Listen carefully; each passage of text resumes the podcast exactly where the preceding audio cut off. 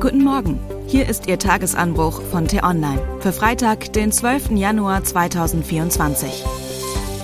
Was heute wichtig ist. AfD-Verschwörer planen Frontalangriff auf Deutschland. Geschrieben von T-Online-Chefredakteur Florian Harms und am Mikrofon ist heute Anja Bolle.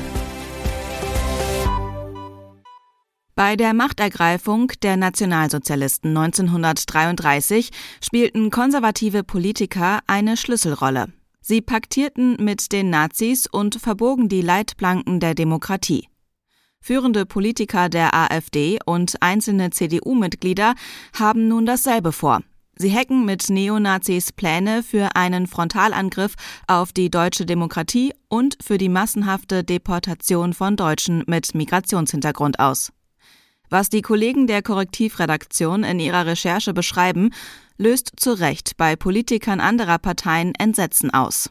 Zumal auch ein enger Mitarbeiter von AfD-Chefin Alice Weidel zu dem Verschwörerkreis zählt. Obgleich sich zahlreiche Politiker zu Wort gemeldet haben, wirkt die gesellschaftliche Reaktion auf diese Machenschaften jedoch zu leise. Wo ist der lautstarke Widerspruch von Firmenchefs, Kirchen- und Vereinsvertretern, Bürgern im ganzen Land?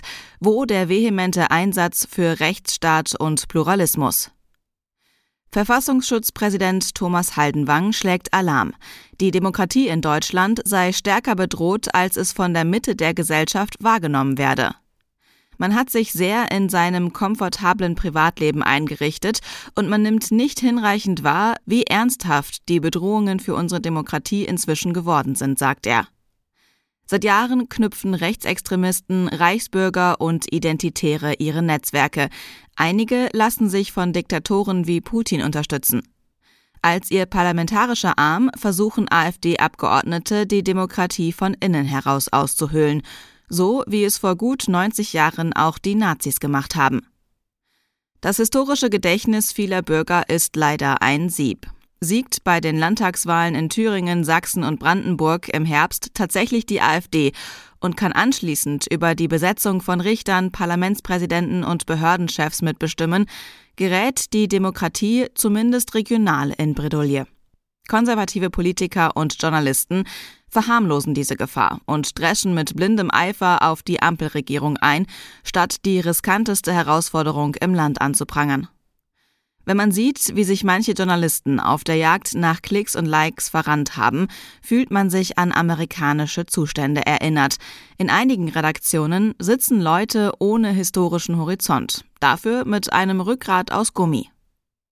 Umso klarer klingen die Sätze des Kanzlers. Wer sich gegen unsere freiheitliche demokratische Grundordnung richtet, ist ein Fall für unseren Verfassungsschutz und die Justiz, stellt Olaf Scholz klar, dessen Partei staatsgefährdender Umtriebe unverdächtig ist. Dass wir aus der Geschichte lernen, das ist kein bloßes Lippenbekenntnis. Demokratinnen und Demokraten müssen zusammenstehen, schreibt er. Man möchte allerdings hinzufügen, hoffentlich hören auch der Generalbundesanwalt, der BKA-Chef und die Leiter der Landeskriminalämter genau zu und handeln dementsprechend. Moore sind enorm hilfreich beim Kampf gegen den Klimawandel. Sie speichern mehr CO2 als andere Pflanzen auf der Erde. Der Haken ist, im Zuge von Landreformen und weil sich Torf gut verbrennen lässt, hat man in Deutschland unzählige Moore trockengelegt. Ursprünglich bestanden 5 Prozent des Landes aus Moorgebieten, jetzt ist es nur noch eine Fläche der Größe Bremens. So sind 53 Millionen Tonnen Treibhausgase in die Atmosphäre entwichen, rund 7 Prozent der gesamten deutschen Emissionen.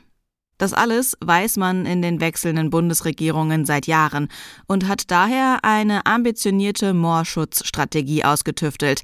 Ausgetrocknete Moore sollen wieder vernässt und renaturiert werden. Das bindet nicht nur Treibhausgas, sondern hilft auch Tier- und Pflanzenarten beim Überleben, kühlt im Sommer die heiße Luft und dient zugleich als Auffangreservoir bei Überschwemmungen. Leider ist da noch ein zweiter Haken. Weil die Ampelregierung plötzlich sparen muss, streicht sie auch Zuschüsse für den natürlichen Klimaschutz. 225 Millionen Euro fehlen künftig für den Erhalt von Mooren und anderer Ökosysteme. Sagen wir es so, für den Bauernprotest gegen Subventionskürzungen äußern nun viele Leute Verständnis. Die Kürzungen an anderer Stelle betreffen jedoch sehr viel mehr Menschen sehr viel länger. Was heute wichtig ist. Der CDU-Bundesvorstand beginnt seine Klausurtagung. Parteichef Friedrich Merz will seinen Machtanspruch untermauern und Regierungsfähigkeit demonstrieren. Er fordert eine härtere Flüchtlingspolitik, das Wiederhochfahren von Atomkraftwerken und ein klares Bekenntnis zur Schuldenbremse. Wie die Christdemokraten die gesetzlichen Klimaziele zu erreichen gedenken, sagen sie nicht. Auf der Klausurtagung der SPD-Bundestagsfraktion, die heute zu Ende geht, sprechen sich die Abgeordneten für eine Reform der Schuldenbremse aus. Die derzeit starren Regeln seien ein Wohlstandsrisiko für jetzige und kommende Generationen, heißt es in einem Positionspapier. Heute um 18 Uhr soll der dritte und bisher längste Ausstand der GDL im Tarifstreit mit der Deutschen Bahn vorbei sein. GDL-Chef Klaus Wieselski hat bereits angekündigt, dass er schnell zum nächsten Streik aufrufen will, falls die Bahn ihr jüngstes Kompromissangebot nicht massiv aufstockt. Und was ich Ihnen heute insbesondere empfehle, bei uns nachzulesen, alle Bauern protestieren? Nein, nicht alle. Manche sehen die Lage ganz anders. T-Online-Reporterin Katharina Grimm hat mit einem gesprochen. Den Link dazu finden Sie in den Show Notes und alle anderen Nachrichten gibt es auf t-online.de oder in unserer App. Das war der T-Online Tagesanbruch, produziert vom Podcast Radio Detektor FM. Am Wochenende blicken wir auf die Bauernproteste, den Bahnstreik, die viele Wut auf der Straße momentan. Wir diskutieren, reagiert die Regierung richtig? Die Folge gibt es ab morgen früh hier im Tagesanbruch Podcast. Vielen Dank fürs Zuhören. Tschüss Ich wünsche Ihnen einen schönen Tag. Ihr Florian Harms.